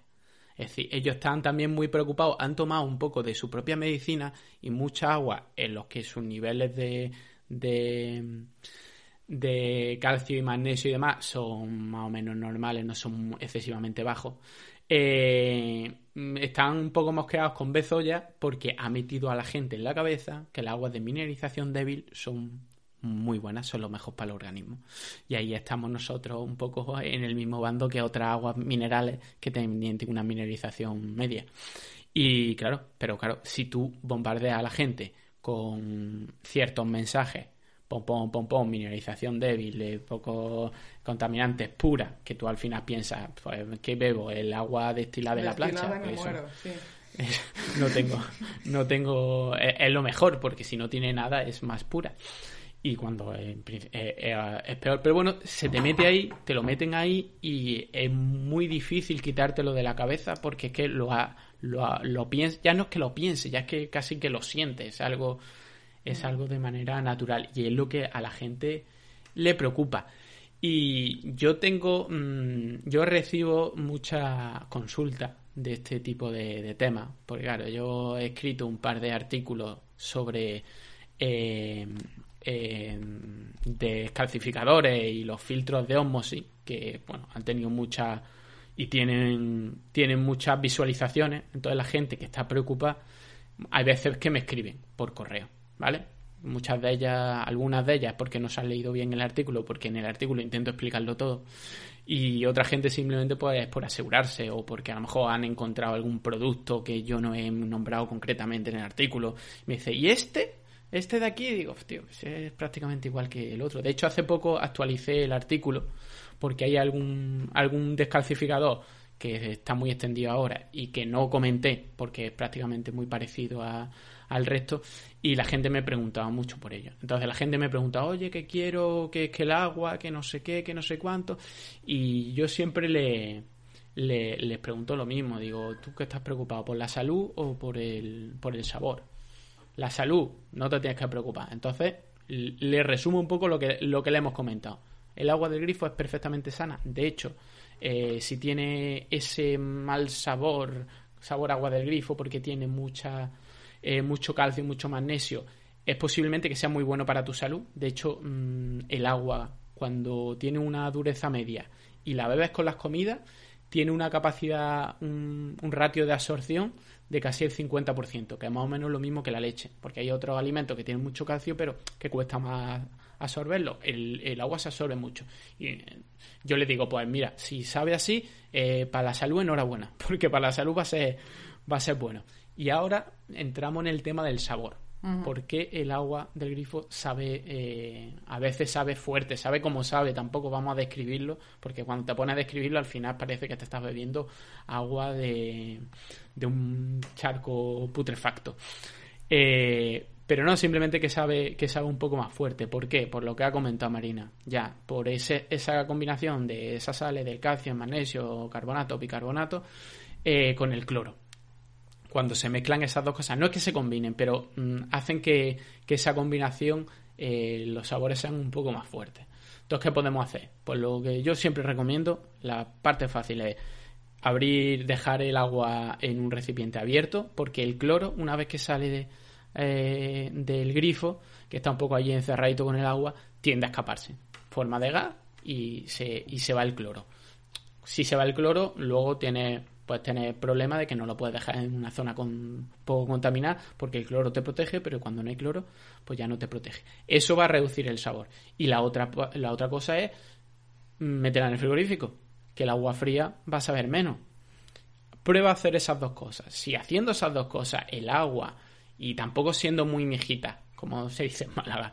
Eh, si tú te vas a buscarle el mal sabor a algo, a cualquier cosa, a cualquier comida, todos conocemos a gente que son hiper mikis con la comida, hay gente que es así y que va a fijarse en, en, el, en la diferencia y que contra eso es muy complicado eh, luchar. Pero si tienes un poco la, mente abierta y dices, pues mira, no está tan mal y me puedo acostumbrar, pues perfecto. Yo siempre también le digo, a la gente, ¿a ti te gusta la cerveza? Me dice, sí. Digo, pues acuérdate de la primera vez que te tomaste un vasito de cerveza, que estaba no ligeramente mala, sino que está asquerosa. Pues mira, al final te acostumbrado y te gustó. Puedes intentar hacer el esfuerzo al principio y luego si al final de verdad mm, mm, pasa por encima de tus posibilidades, pues entonces vamos a, a otras opciones. Pero primero inténtalo. Y muchas veces, primero ¿Cuánto hace que no has bebido agua del grifo de tu casa? Porque hay gente que me dice, no, yo es que nunca he bebido. Digo, pues empieza bebiéndola, que te lleva una sorpresa. Y mucha gente se lleva la sorpresa. A mí, por ejemplo, me pasa en Málaga. Porque en Málaga, eh, en Málaga teníamos un problema histórico de sales, porque, bueno, hay un manantial eh, a, muchos kilómetros de donde se coge el agua de Málaga que, que le añadía muchas sales al agua. Entonces, pues tenía el agua un sabor fuerte. ¿Qué se hizo en Málaga? Pues Málaga se cogió y se puso una desalobradora, ¿vale? Que para que la gente no lo sepa, es como una desaladora igual, lo que pasa es para agua salobre decía aguas que tienen menos contenido en sal. Entonces lo que se hace un proceso de, de osmosis y se mejoró mucho el sabor del agua en Málaga. Y claro, el sabor del agua en Málaga ahora no tiene nada que ver con cómo era en el pasado, pero la gente tiene en la cabeza ya no lo que ella recuerda de cómo veía, porque hay gente que es que no, no puede recordarlo, es de lo que le han dicho en su casa de que el agua del grifo no se puede beber, que está mala, que está que... y beben agua del grifo y dice, hostia, si esto pues está bueno, esto me lo podría beber yo. Así que si hay gente que piensa eso, primero que beba agua del grifo y la pruebe. Porque a mí me ha pasado, por ejemplo, en Murcia, el agua de Murcia es muy mala, el agua de Murcia es veneno, la gente se pone así. Y yo la primera vez que llegué a Murcia, me bebí un vaso de agua en una zona en el centro y, y digo yo, no me puedo creer que esta, la gente no era un agua hiper eh, que no tuviera ningún tipo de sabor, pero no estaba mala en absoluto. Y bueno, también dependiendo de la cañería, a veces que tienen los edificios son viejos y tienen restos de cal, puede ser un poquillo mejor. Entonces, ¿qué hacemos si, si el agua fría y el agua sin cloro no es suficiente? Tenemos el tema de los filtros. Los filtros tipo, yo siempre les digo, tipo brita, ¿vale? Para que la gente me entienda. La jarra, estas filtradoras, que al final lo que tienen es un filtro de... Eh, mm, tiene carbón activo, ¿vale? Que eso lo que hace, pues básicamente le quita el cloro. Y, tiene una resina, ¿vale? Una resina de sal que es como las resinas de, los descalcificadores, como en el que tenemos en el lavavajillas. Por eso le echamos sal al lavavajillas. Entonces eso tiene una resina que, que está recubierta por esa, por esa sal y cuando viene el calcio y el magnesio lo que hace es, me gusta más el calcio y el magnesio que la sal, te dejo la sal y me quedo con el magnesio y el calcio. Y entonces eh, esa sal eh, ya tiene un menor sabor y por eso lo que hace es cambiar una sal por otra que reduce un poco el sabor y te quita el cloro que reduce un poco el sabor. Y, la verdad que funciona. También existen algunos de este tipo que van enroscados al grifo, hay, hay variedad. Si lo otro de verdad no puedes con ello, el siguiente paso es, eh, ese. Intenta, estás filtrando agua, intenta no tener el filtro puesto seis meses. De hecho, no, no tengas, porque si, no sé si vosotros habéis tenido alguna jarra tipo brita que tiene como un medidor arriba eh, como que se está acabando y luego y luego tú miras y dices pero si esto no está conectado a nada no puede estar midiendo absolutamente nada claro es un, es un temporizador. Eso no tiene sentido. No a mí en, Málaga no va a ser lo mismo no me va a durar lo mismo un filtro que a Marina en Barcelona o a Ale en Alicante pero si tienen ellos más eh, más calcio y magnesio pues le va a durar menos al final y, y, y los vendedores pues no te dicen, no te hablan de tantos, hay veces que sí te hablan de tantos litros, pero bueno, tantos litros de agua este filtro, pero ¿para qué tipo de agua?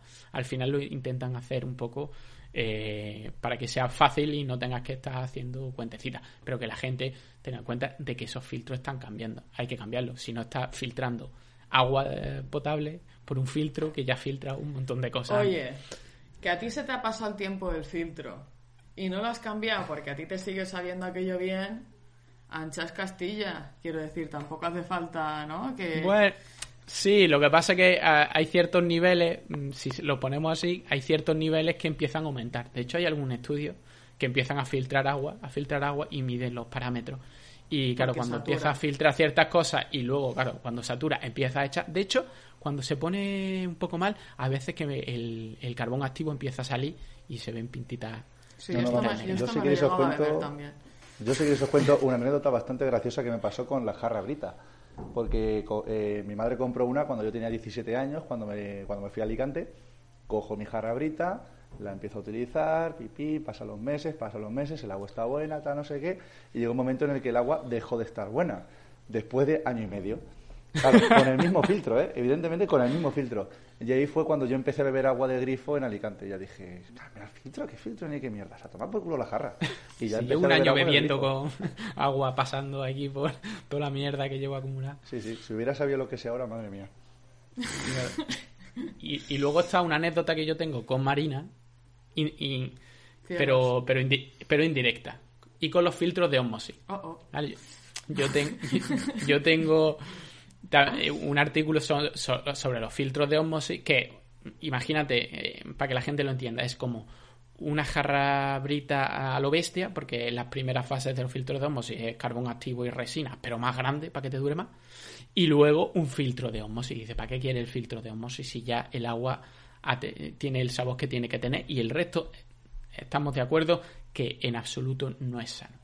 Pues eh, yo tengo un amigo, casualmente, de la carrera, que se casó con una amiga de Marina y fui a visitarlo, estuve allí con- en, en Murcia.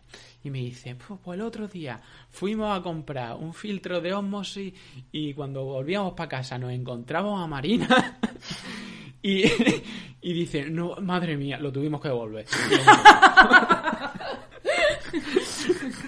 y yo me imagino Marina con un látigo de vuelta a la tienda. ¡Insensatos! Y lo, y lo devolvieron.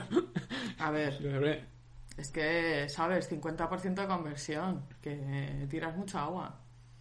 Ver, Ya, pero eh, al, fi- otra al cosa- final eh, es lo de menos, la verdad. Para mí es lo de menos, lo de tirar tanta agua, porque si es para beber nada más, pero que, que, que eh, no tiene ningún sentido.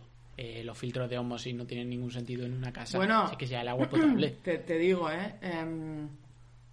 Al final, eh, si, si lo que se trata... Digo, porque a veces sí que en un, un filtro de osmosis, y aquí de- dependen muchas cosas, ¿eh? Porque, lo primero, no es filtro de osmosis. La osmosis no es un filtro. O sea, la osmosis... eh, la osmosis no... Es como le llaman para que la gente lo entienda.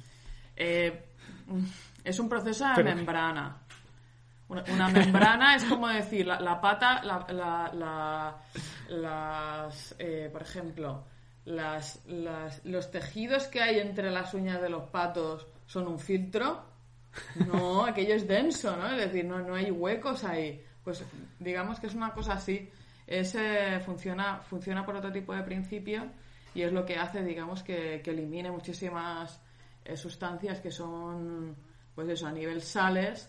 Eh, que sé, ¿Cómo se desala el agua de mar? No, no es por filtro, no hay ningún filtro tan pequeño. Un día nos tienes que explicar, Marina, en detalle todo el tema de la desalación, que es un mundo.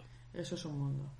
Entonces, bueno, digamos que eh, si tú quieres, por ejemplo, eh, proteger tu instalación, de, por ejemplo, en- si en casa te llega un agua súper, súper dura, que lo que te está generando es un problema con los electrodomésticos, pues ahí un proceso de osmosis sí que te ayuda porque te quita las sales, o sea, te quita eh, pues lo- los, te, te quita hasta las sales más pequeñas.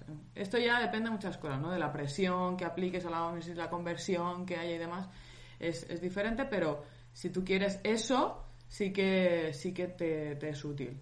Para lo del tema de mm, tu salubridad, in- incluso a nivel organoléptico, no te va a afectar gran cosa. Em, con lo cual no es necesario y como digo hay que tener en cuenta yo siempre se lo digo a la gente que me dice digo ¿para qué lo quieres? Eh, ¿es, por, ¿es por el sabor del agua? si es por el sabor del agua ten en cuenta que, que casi la eh, estás tirando un montón de agua cada vez que, que, abras el grifo vas a estar tirando un montón más de agua de la que estás consumiendo y esto por ejemplo cuando se lo digo a la gente en Murcia les duele mucho ¿sabes? porque o sea hombre no tirar agua no Sí, claro, eh, que, que lo veo yo lo, menos mm, lo menos perjudicial, que, que, sí, que te estás tirando agua, pero que, que tampoco es una locura, que seguramente esa gente eh, la ducha va a gastar más agua de la que esté tirando. Pero la gente, también muchas veces hay que ir por donde la gente un poco le duela. Yo intento ser lo más sincero posible, y, pero también los datos de, de, de rechazo de agua, dependiendo de la presión que tengas de entrada y dependiendo del sistema, pueden ser brutales, porque estamos hablando de que muchos te hablan de 2 a 1. Nada, eso de 2 a 1 es las que funcionan de puta madre. Es decir, 2 litros de agua tiro por cada uno que, que, que estoy sacando. Muchas veces, cuando mejor funcionan, estamos hablando de 4 a 1. Pero hay muchos sistemas que tienen un depósito que se van llenando y hasta que llegan a presión muchas veces llegan a, a tener ratios de 40 a 1. Es una, es una brutalidad. No lo va a notar en la factura del agua, pero bueno, esas cosas al final duelen. Muchas veces no sabes la gente lo que le mueve o no le mueve. A lo mejor tú le dices, no, pero es que mira, es que para empezar, eh, Hombre, tiene eh, que... yo soy una persona en una región donde hay escasez de agua, que me han enseñado desde muy pequeñito que el agua no se tira. Ostras, ¿tú sabes cómo nos lavamos los dientes en Murcia? Yo siempre lo digo. Yo cuando empecé a vivir en otros sitios decía, ¿pero qué hace? Claro, abría el grifo. Entonces, después de abrir el grifo, cogía el cepillo de dientes, se ponía la pasta, entonces metía un poco el cepillo dentro, y yo, y mientras el agua corriendo, y yo, ay Dios mío, que me va a dar un ataque. O sea, te dan ganas de, de saltar como, un, como una pantera encima del grifo, así taparlo, porque nosotros hacemos como fish fish, fish fish, ¿sabes? Como cepillo, agua, cierro. Sí, pero hay mucha gente, hay mucha gente que lo hace, que yo creía que era, que era una cosa como muy anecdótica. Digo, no, bueno, habrá algún chalao que haga eso. Pero yo que sé, No, luego te encuentras, no, es que mi marido eh, se lava con los... di-". Pero digo, a ver, ¿qué necesidad hay? Pero mm, simplemente por necesidad ya no hace falta que, que entiendo que la gente, por ejemplo, friegue los platos y deje el agua abierta porque está fregando. Que podían estar cerrando y abriendo, que, que, que es lo que deberíamos de hacer. Pero bueno, tiene un poco de sentido. Va, ya no tienes que estar abriendo y cerrando 30 veces. Pero yo estoy lavándote los dientes, pero ¿para qué quieres el agua? Yo qué sé, ¿te gusta el sonido del agua mientras te lavas los dientes? No, no, tiene es, mucho como, sentido, pero es, es como, es como irse de casa y dejarse la luz encendida. Yo no podría vivir. O sea, yo estaría como pensando, ay, es que Dios mío, que me deja la, la luz encendida. Si ya no, si no es la factura, si no es, si eso yo, mira, yo no sé ni qué pago. O sea, que me, no, no, pero es la sensación de decir, qué, qué derroche de recurso natural absolutamente innecesario, eh, superfluo, ¿sabes? Y nocivo para, para, para todo, ¿no? O sea, yo creo que, en fin, cuando yo comento esto de la osmosis en, en, Murcia, yo sé que mucha gente se echa para atrás de, pensar, no, no, no. O sea, yo no- estoy yo haciendo, ¿sabes?, esfuerzos para conservar agua para que ahora, ¿sabes?, Eh, de repente hay una cosa que me está haciendo gastar un montón de agua sin ni siquiera yo poder controlarlo. Eh, Claro. Pero eh, que eh, los problemas de los filtros de osmosis mm, son muchos y yo- para mí el principal es que son innecesarios. En el 99% de, de las veces innecesarios. Entonces yo le digo a la gente, ve paso a paso, primero prueba esto, si te funciona no necesitas filtro, si luego mm, requiere un filtro por lo que sea, porque muchas veces, no, a mí el agua del grifo yo me la puedo beber, pero es que hay alguien en la casa que es muy delicado que muchas veces le digo, bueno, porque esa persona beba agua embotellada y tú puedes beber agua del grifo, no tenéis que beber de, de la misma agua. Y con eso va a, ser, va a ser absolutamente suficiente. Y hay algo que hay que tener mucho cuidado con los filtros de osmosis, que a mí me lo preguntan muchas veces, es, oye, es que tengo un agua que es de pozo, que no sé qué, que no sé cuánto. Vamos a ver, los grifos, eh, los filtros, mmm, llamarlos filtros, perdóname María. ya, ya, Marina. es que me estás pegando patadas al hígado. los, los sistemas de osmosis caseros solo valen para agua potable, para agua del grifo que ya es potable y además que te lo pone en letras muy pequeñitas, pero te lo pone. Así que si tienes un agua que no es potable o que tú tienes dudas si es potable o no es potable, pasarlo por un filtro de osmosis no te la va a hacer potable. No te la va a hacer potable, no puedes confiar en un filtro de osmosis. Bueno, te lo puedo hacer potable, pero no te lo garantiza. Es decir, habría que Claro, hacer tú- el tú no- análisis de si es potable o no. tú no lo controlas. Es decir, yo como persona que mm, estoy metida, aunque no sea químico y bioquímico y, y sea especialista en calidad del agua, yo controlo de, de estos temas y yo meter un filtro de osmosis a mí me, me, me, me produce inquietud porque no sé lo que va, está saliendo ahí. Si hay algún problema, yo no lo controlo. Y yo sé que saliendo el agua del grifo, mm, tengo la garantía. Es como cuando, cuando le quita el precinto de garantía a algo y ya no puede garantizar de que, de que eso esté bien y que haya habido un control. Pues cuando del grifo pasa ya a otro sitio, ya como el filtro de garantía se, se va. Y la gente cuando me, me se preocupa por cómo está funcionando el filtro de osmosis, yo le digo, mira, lo mejor que puedo hacer es dejar de utilizarlo y ya está. Y va a estar seguro de que sana es. Y ahora si tiene algún otro sistema para mejorar el sabor, vale. Y aquí quiero meter yo, porque yo aquí tengo dudas sobre los filtros, bueno, filtros, los, los sistemas tipo Brita, tipo carbón activo y demás, sobre si son mm, buenos o malos para concienciar a la gente y que la gente termine bebiendo agua del grifo. Porque hay gente que eh, simplemente es porque el sabor le le hace, puede hacer indicar que son malos para la salud, aunque podrían terminar bebiendo agua del grifo sin ningún problema. Y están las dos opciones, la de mm, los dos pensamientos. Yo a veces pienso que como está más cerca de beber agua del grifo, en un momento dado pueden hacer lo que hizo Alex. Es decir, pues quito el filtro y veo que el agua más o menos está bebiendo, está bien, pues ya bebo agua del grifo. O perpetúa un poco la idea de que el agua del grifo hay que hacerle agua, algo, porque no está tan buena o no es sana lo suficiente. Y, yo ahí me, me, mm, mm, me balanceo entre, entre esas dos. Hay veces que digo, vale, una opción un poco más cercana y puedo acercar a, a, que valoren el agua del grifo o al final es, no, le estoy poniendo como una especie de barrera y a lo mejor es preferible que directamente pasen del agua embotellada, que psicológicamente tiene muchos más problemas porque al final es más cara, eh, genera muchos muchos plásticos y a lo mejor si no existieran estos filtros la gente pasaría, saltaría de uno a otro. Eh, no lo sé y me gustaría eh, haceros a vosotros esta pregunta y vosotros qué pensáis. Si tenéis las mismas dudas que yo o estáis más decantados por uno o por otro. Por ejemplo, Marina. yo tengo un pensamiento muy pragmático respecto a esto. O sea, yo soy una persona que he bebido siempre agua del grifo.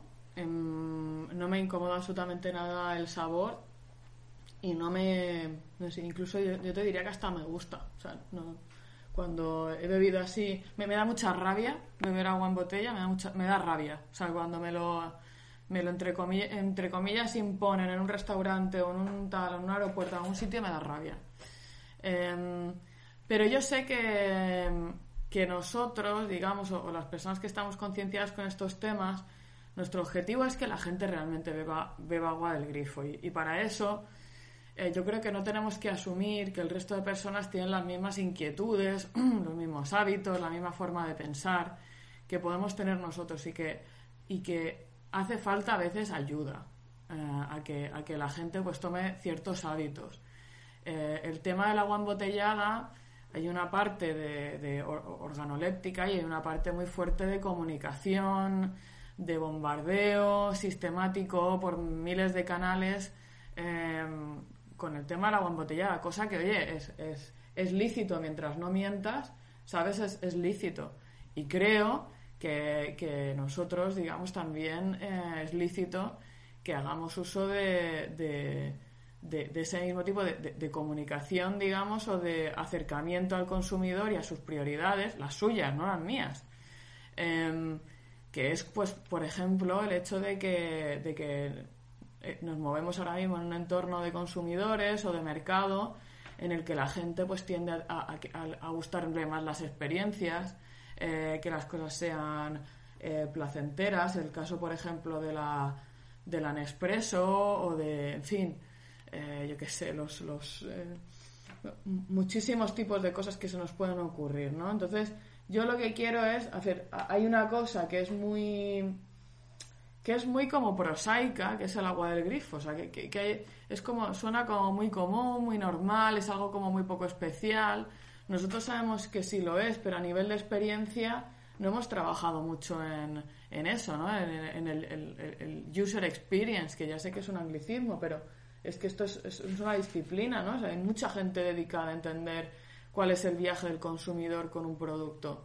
Y yo creo que nosotros eso, que nos hemos preocupado mucho por el tema de la seguridad, porque al final es, lo que tenemos que hacer, eh, ese último paso de cuando la gente abre el grifo y consume, eh, se podría mejorar. Y creo que hay cosas que podríamos hacer para ayudar a la gente a que visualice el agua, ¿sabes? El consumo del agua como una cosa más especial y que para eso hay eh, rituales y hay, pues qué sé, em, digamos, iniciativas que nos pueden hacer cambiar el, sabor o poner vitaminas o hacer, eh, qué sé, la, propia brita que eh, pues de este color o de este otro con esta cosa. Todas esas cosas que nos pueden parecer eh, superficiales, innecesarias, además contamina más que, aunque sea marginalmente más, y, y encima es una cae la brita.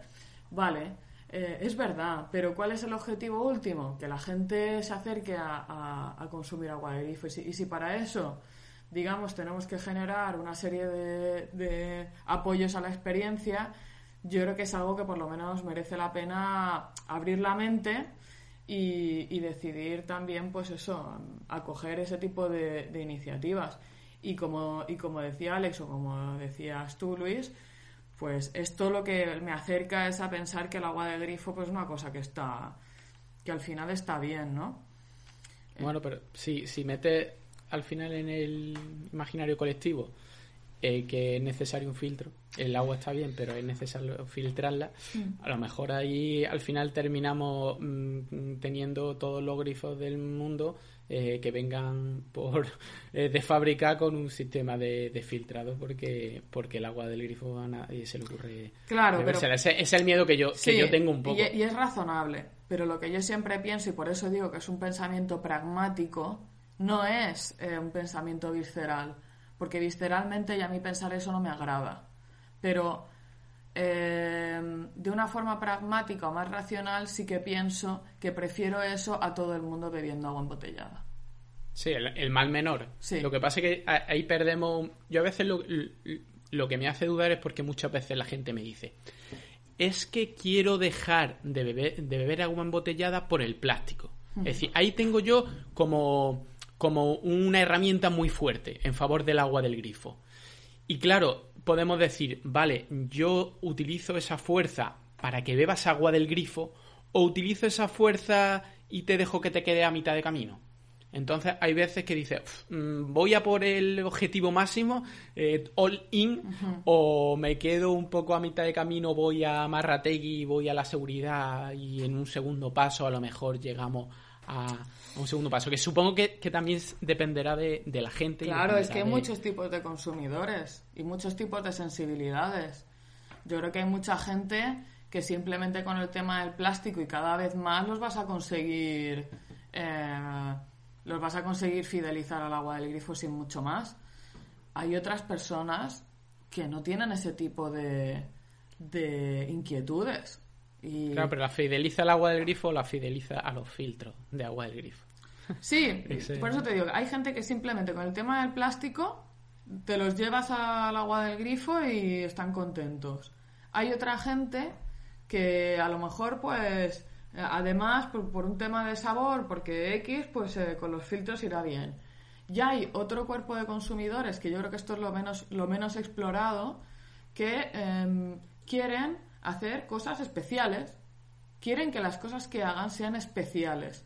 Y esto es un mal, entre comillas, un mal endémico. O sea, eh, queremos ir al restaurante. El, otro día me fui a comer con unos compañeros y de, del MBA y, ostras, haciendo fotos de la comida todo el rato y yo decía, es que la gente como que le gusta pensar que, que cada momento un poco es especial, ¿sabes? Como inmortalizar esos... Y entonces, eso es el, ese es el viaje del consumidor de mucha gente, ¿sabes? Que quiere sentir que todas las cosas son especiales, todas las cosas que hacen. Pues oye, ¿por qué no? Es decir, vale, eh, tú como consumidor tienes este perfil, ¿por qué yo voy a sentir que soy mejor que nadie y entonces no acercarme a este consumidor? No, eh, tengo que trabajar más la experiencia del usuario. Y ahí yo creo que, eh, si bien, pues oye, los servicios públicos no tienen por qué hacer este tipo de, de digamos, podrían hacerlo, ¿no? Pero vamos, que tampoco es el, fin, porque el fin es, es garantizar la, salubridad y, minimizar en, todo el riesgo y, por supuesto, dar el servicio, como, como lo dan muy bien. Eh, sí que hay hueco para, para empresas o para iniciativa privada, digamos, de, de, cambiar o de, impulsar iniciativas que cambien esa experiencia. ¿Por qué no? O sea, yo, en este sentido, me he abierto más. Sí, lo, yo ante eso muchas veces lo que pienso es eh, pueden luchar contra, contra esas mismas armas con su arma, es decir, pueden luchar eh, a nivel de experiencia con, todo el conglomerado del agua embotelladas, por ejemplo. Yo creo que sí. O, yo creo que sí. Yo creo que, pero que costaría mucho. y muchas veces yo una campaña de comunicación importante, es lo que dice Marina. Falta meterse en campañas de comunicación, sobre todo. Hmm. Claro, pero date cuenta la, la, cantidad de campañas de comunicación que tiene, por ejemplo, el agua embotellada y todas las empresas que hay y todo eh, el tiempo que llevan haciéndolo. Yo muchas veces pienso, es que lo, lo mejor sería que la gente le, le, dejara de darle importancia al agua, como le da, deja de dar importancia muchas veces al aire que respira. Porque mm, si le das importancia, te estás preocupando. Y si te estás preocupando, ya pueden utilizar esas preocupaciones en tu contra. Yo a la gente le digo, mira, que te olvides del agua del grifo, hmm. que te olvides de beber, que bebas cuando tengas sed y el agua del grifo que tengas, y punto. Cuanto menos. Ya sé que, que, conseguir eso es complicado, pero. yo creo que se, yo creo que sería lo ideal, lo ideal. Porque si tú no te preocupas, me refiero, tú no te tienes por qué preocupar de la mayoría de las cosas que, sobre las que no tienes control. Por ejemplo, no, nos preocupamos muchas veces.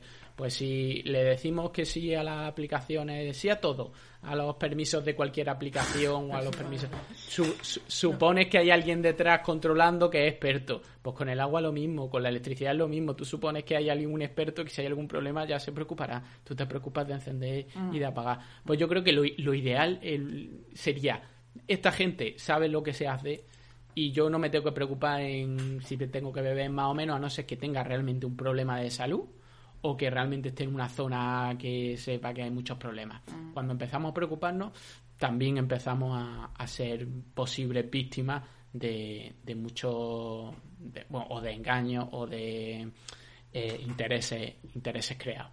Yo no, yo no coincido, ¿eh? O sea, Entiendo lo que quieres decir y yo creo que en, definitiva yo soy esa persona, ¿eh? O sea, yo soy una persona... Eh, vivo sin ningún problema, ¿no? Eh, hombre, evidentemente tengo un conocimiento de causa, pero, pero tengo ese, ese tipo de acercamiento a, al agua de grifo igual que a otras cosas. Pero yo creo que un consumidor informado y un consumidor que se preocupa por una cosa es, es algo bueno. Igual que, igual que te digo una cosa, yo creo que hay que preocuparse por el aire que respiramos, ¿eh? No sabes la cantidad de problemas de salud que están asociados a la calidad pero, del aire. Pero ¿quién tiene, quién tiene que preocuparse? Pues Realmente que preocuparse, preocuparse. todos, Luis. Tenemos que preocuparnos todos, claro que sí. Pero como sociedad, tú tienes, tú tienes que preocuparte Por supuesto, personalmente. Sí, sí, y me preocupa mucho y me, y me, encargo de vivir en zonas que estén más cerca de, de, de zonas verdes y me preocupo de que, de que las, mis, mis administraciones tomen decisiones en pro de hacer más verdes las ciudades y tener mejor calidad, calidad ambiental. Y me preocupo de que haya maneras de monitorizar eso y claro que me preocupo, claro que sí. Claro, pero eh, en, ese punto, en el como te pueden preocupar muchas otras cosas, pero no ir, no pasarte del límite, no estás pensando constantemente en si el aire que hay en esa, en tu habitación concreta. Si los ciudadanos no nos preocupáramos de esas cosas, ¿qué manera tendríamos de hacer presión para que ciertas cosas pasaran? Hombre, no, claro que te tienes que preocupar. sí, pero la, preocupa la preocupación mm, tiene muchos niveles. No es solo preocuparte en que te dé igual, absolutamente igual no, es que... voy a cortar, que se esté yendo por las ramas ya, se esté yendo por los cerros de Úbeda. en definitiva, yo lo único que quiero decir es que nosotros, digamos, el entorno de la gente en la que hablamos los unos con los otros, eh, que estamos, pues, digamos, en el sector, la comunidad, un poco la gente que, digamos, podemos intercambiar ideas todos los días, tenemos ciertas cosas que están súper claras. Pero, oye, el mundo está lleno, eh, hay billones de personas que no piensan como nosotros, pero es que además no hace falta que piensen como nosotros. Y eso no significa que no pueda haber gente que diga, ostras, pues aquí hay un gap, aquí hay una cosa que no está cubierta y que puedan haber iniciativas, ostras, mm, empresas o quien sea que se dedique a hacer experiencia del, de- del consumo del agua del grifo en casa que sea más adaptada o más ajustada a lo que esta, este tipo de personas esperan. Siendo que habrá otros consumidores como nosotros que diremos, no es que yo estoy tan tranquilo con el agua de grifo que es que me la bebería a garrafa. O sea, me, me dicen 20 litros ahora y te digo, pues claro que sí, ¿sabes? O se la daría a quien fuera, ¿sabes? Así que bueno, eso es un poco mi, mi point. Perfecto, pues yo creo que hemos tocado un poco todos los temas, aunque como, como bien dice nuestro nombre de, de programa, siempre terminamos haciendo agua y, deber- y podríamos tirarnos tres, tres horas hablando y terminaríamos hablando de, yo sé, de, de- de robótica o cosas y del sexo de los ángeles.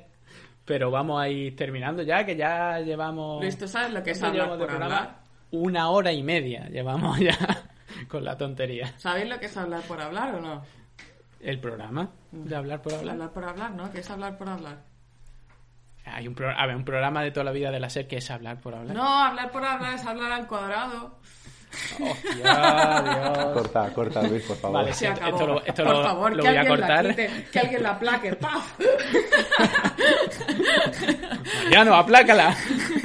Saca la mordaza. Mariano, saca las pastillas. Se ha vuelto a descontrolar. Pues bueno, pues yo creo que ya queda un poco de despedirnos y emplazar a nuestro oyente a la próxima semana. Eh, bueno, al próximo capítulo, porque ¿Cuántos, eh, tenemos cuántos que decir... litros de agua de grifo vais a beber? Entre ahora y que nos volváis a escuchar. Contadlo. Venga. Eh, no, es que yo yo- bebo Fombella. ¡No! No. ¡Mal! ¡Zas! Si bebes Fombella, Te tenemos bloqueado. date 10 latigazos. No te suscribas. Des- des- desuscríbete. A la, a la esquina de soy. pensar en haber bebido agua embotellada. Pues ya está, hasta la semana que... Bueno, la semana que viene no, porque vamos a cambiar mm, eh, nuestra periodicidad y seguramente empecemos a, a publicar un podcast cada, cada dos semanas, ¿vale? Por temas así un poco laborales, aunque seguramente debe, posiblemente algún especial caiga entre medias. Una especial Y- Navidad. El especial Navidad, eso iba a decir. Una especial Navidad. Navidad. Para el especial Navidad podíamos hacerlo en vídeo y que nos vean. ¿Cómo hacer experiencias Ahora no, ahora no nos queréis ver, ¿eh? Estamos recién No, levantados. no. No, se ha peinado nadie. Se, se nota en la voz, en, en la voz que tenemos de, de Darth Vader. Estoy en, estoy en fases de transición a Bob Marley. ¿Sabes? Pues nada, chicos, que un placer como siempre. Nos vemos el próximo capítulo y terminamos con nuestro ya mítico Buenas noches, Buenas noches, Cuenca. Cuenca. ¡Buenas noches, Cuenca!